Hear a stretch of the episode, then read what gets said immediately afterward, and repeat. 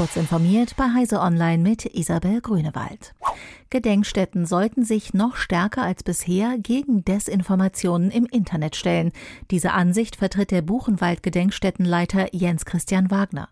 Man müsse dem Halbwissen und der Desinformation im Netz so etwas wie eine quellengesättigte, fundierte Auseinandersetzung mit der Geschichte entgegensetzen, sagte Wagner der dpa. Holocaust-Leugner hätten vor 20 Jahren noch Bücher geschrieben, die von Kleinstverlagen herausgebracht worden seien. Heutzutage sei es eine große Herausforderung, dass Wissensvermittlung und Meinungsbildung vor allem im digitalen Raum stattfinde und antisemitische Verschwörungstheorien sich im Netz viral verbreiten können. Für Gedenkstätten bedeutet dies, dass sie nicht nur gute Bildungsarbeit vor Ort machen müssten, sondern auch im digitalen Raum stärker präsent sein sollten. Twitter will von Unternehmen 1000 US-Dollar pro Monat für das goldene Häkchen verlangen, das ihren Account als verifiziert kennzeichnet. Für weitere damit verbundene Accounts sollen dann jeweils 50 US-Dollar im Monat fällig werden. Das berichtet das US-Magazin The Information. Accounts von Unternehmen, die das Geld nicht bezahlen, dürften dann künftig nicht mehr verifiziert werden. Der Bericht zeigt, dass Twitter unter der Führung des US-Milliardärs Elon Musk weiterhin auf der Suche nach Einnahmequellen ist.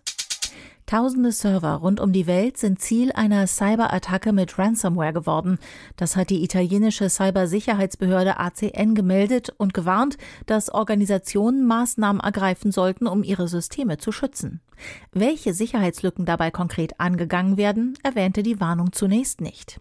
Das französische CERT warnte jedoch zeitnah vor aktiven Angriffen auf eine alte VMware ESXi-Schwachstelle, die als hochriskant eingestuft wurde.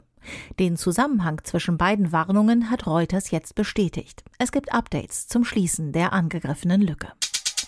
Ein internationales Forschungsteam hat mit Wolf 1069b in rund 31 Lichtjahren Entfernung einen für die Suche nach außerirdischem Leben besonders vielversprechenden Exoplaneten gefunden.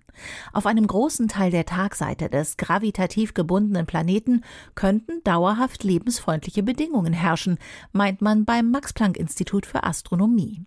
Mit einer erdähnlichen Atmosphäre könnte die Durchschnittstemperatur bei plus 13 Grad Celsius liegen und Wasser flüssig bleiben. Auf deutlich detaillierte Beobachtungen müsse man allerdings noch etwas warten.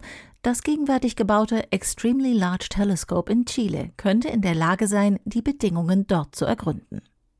Diese und weitere aktuelle Nachrichten finden Sie ausführlich auf heise.de.